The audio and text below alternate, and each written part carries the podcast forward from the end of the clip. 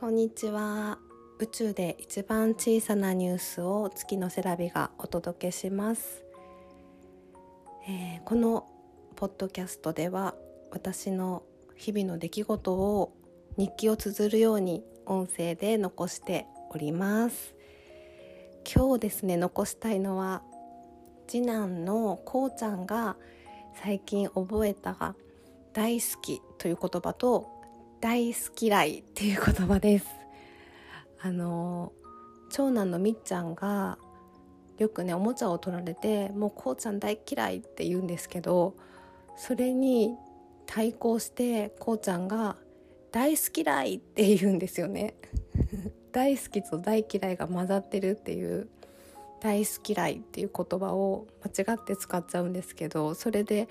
場が和んでいます。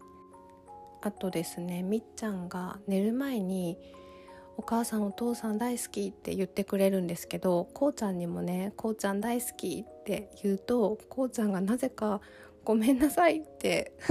言うんですよね。お断りするんですよ。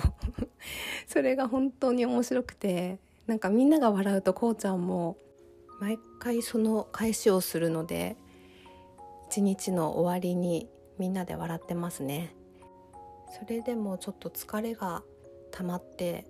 イライラしたりとかすることもあるんですけどそういう時最近私が編み出したのがね「YOU」っ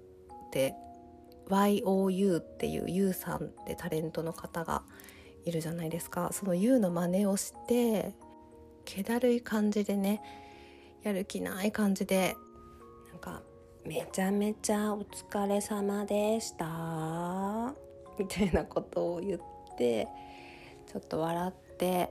イライラした気持ちを落ち着かせてます。こうちゃんおいで。こうちゃん行くよ。最後まで。聞いてくれて。ありがとう。副賞ない一緒にいいじゃん。ね。